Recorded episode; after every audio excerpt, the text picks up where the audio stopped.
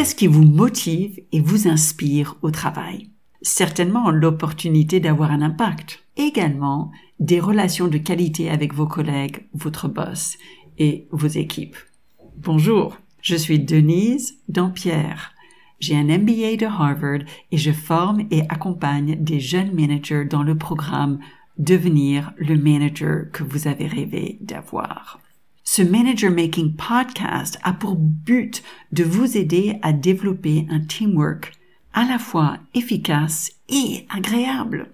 Vous avez certainement entendu mon petit accent charmant. Je suis de double nationalité américaine et française. Donc préparez-vous pour deux choses dans ce podcast. En premier, je vous apporte une perspective fraîche. Je ne suis pas issu du système éducatif français qui forme à une manière de penser. Je vous apporte une perspective originale, pleine de dynamisme, de praticité et d'espoir. Deuxièmement, préparez-vous pour de l'imperfection. Oui, je vais faire des fautes de grammaire. Peu, j'espère et vous les entendrez quand même. J'espère que mon imperfection vous encourage. Je crois dans le test and learn, à aller de l'avant, essayer et améliorer, et c'est ce que je vous invite à faire ensemble. Allons-y!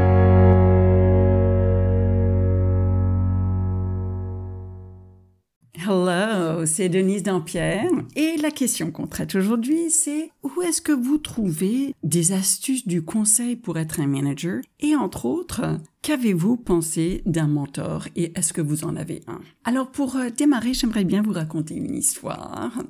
C'est que j'ai une amie qui a vraiment de gros problèmes de santé et à chaque fois, elle se tourne vers un spécialiste. Donc naturellement, euh, celui qui travaille sur le cœur, il a identifié que certainement son problème est lié au cœur. Et puisqu'elle a également des troubles de digestion, le spécialiste du système digestif est convaincu que c'est là-dedans et du coup, puisque cette situation dure depuis plusieurs années, le psychologue est convaincu que c'est psychosomatique. Donc chacun est en train de trouver la solution dans leur zone de connaissance. Et j'ai partagé déjà avec vous, mais une phrase que j'aime beaucoup de la part de Abraham Maslow, qui est que si on n'a que un marteau, eh bien tous les problèmes, ils se ressemblent et ils ont l'air d'être un clou. Et c'est la même chose dans le monde du business également. J'imagine que chacun des sphères qu'on travaille est, a une culture propre à soi. Donc on parle souvent de culture de nation, de culture d'entreprise, et je dirais qu'il y a également une culture par rapport à, à nos activités. Par exemple, les avocats, ils ont une tendance à réduire les risques. Les marketeurs, ils aiment bien faire plaisir et les développeurs, il y a une logique qu'ils suivent. Et si vous présentiez le même problème à chacun de ces trois, donc à un avocat, un marketeur ou un développeur, ils vont certainement trouver des solutions différentes pour le même problème. Nous avions donc ces capacités lorsqu'on est un contributeur individuel. Et ensuite, on devient un manager et ça requiert de nouvelles capacités. Et c'est comme si on faisait un pas dans une nouvelle culture, un cadre qui est différent avec des attentes et des préconçus différents ce qui nous a aidé à réussir lorsque on était contributeur individuel, c'est-à-dire plus d'efforts de notre part, peut-être une meilleure connaissance technique, ce ne sont plus ces mêmes choses qui nous permettent de réussir maintenant, parce que l'objectif en tant que manager, c'est de pouvoir avoir des meilleurs résultats grâce à un travail d'une équipe, motivation des autres. Je vis ce transfert de culture de manière très personnelle en tant qu'américaine qui est venue s'installer en France. Et je ne savais pas, je pensais que je connaissais la culture française, mais vraiment il y avait plein de choses que je ne savais pas et je n'étais même pas consciente que je ne les savais pas. Quand j'ai commencé à travailler, il y avait des moments où je sentais qu'il y avait... Euh, on n'était pas alignés, mais je ne pouvais pas mettre le doigt dessus pour indiquer voilà ce qui n'allait pas. Et je me souviens d'un épisode ou avec mon équipe, euh, je voulais qu'on puisse avoir vraiment une meilleure euh, connexion. Et donc j'ai décidé que j'allais passer par le bureau de chacun juste pour dire bonjour, un petit bonjour euh, tous les jours. Et vraiment, quand j'ouvrais la porte de leur bureau, parce qu'à l'époque on n'était pas dans un open space, ou quand je, je les approchais, je sentais qu'il y avait une certaine notion d'être défensif, mais je ne savais pas exactement quoi. C'était désagréable, mais je n'avais pas d'autre solution et je ne voulais pas laisser dans l'autre situation qui m'était désagréable aussi, où on n'avait vraiment aucune connexion. Et euh, bon, si on avait de la connexion, mais je veux dire où on était vraiment chacun dans son coin en train de travailler. Alors en tant qu'américaine qui est bien allée vers les autres, je me suis dit, ah tiens, ce qui manque, c'est une bonne phrase pour démarrer la conversation. C'est un conversation starter. Et ça n'allait pas nécessairement mieux, mais encore une fois, je ne savais pas vraiment comment créer cette connexion. Et enfin, un manager qui était, euh, qui avait de la bouteille est venu vers moi et elle m'a dit, non mais Denise, euh, je crois que je comprends ce que tu veux faire, mais pour les Français, c'est pas du tout comme ça que tu vas faire.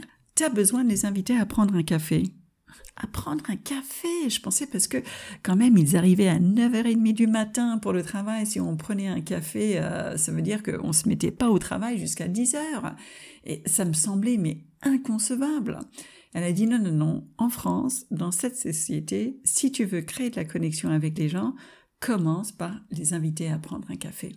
Et elle était une traductrice culturelle pour moi. C'était elle qui avait identifié vraiment mon besoin et aussi la manière que euh, ce besoin pouvait être comblé dans la culture de cette entreprise. Grâce à elle, j'ai trouvé une solution dans cette situation-là et j'ai pu me tourner vers elle également quand je sentais qu'il y avait juste un, un manque d'alignement et je ne savais pas exactement comment nous retrouver en équipe ensemble et elle avait plein d'astuces à partager. Alors est-ce qu'une situation comme ça, où il y a vraiment ce manque d'alignement, on ne comprend pas, on essaye, on a de bonnes intentions et puis vraiment le résultat est nettement moins que ce qu'on désire, est-ce que ça résonne en vous? Quel est votre objectif admirable? Et vous sentez que vous n'y arrivez pas et vous savez pas exactement pourquoi. Et c'est excessivement frustrant et même carrément démotivant. Donc le management, c'est vraiment une nouvelle culture pour le contributeur individuel. Et maintenant, ma question pour vous, c'est où est-ce que vous vous tournez pour avoir un traducteur culturel? Ce traducteur culturel qui peut identifier des solutions simples qui transforment une relation entre vous et les autres membres de l'équipe.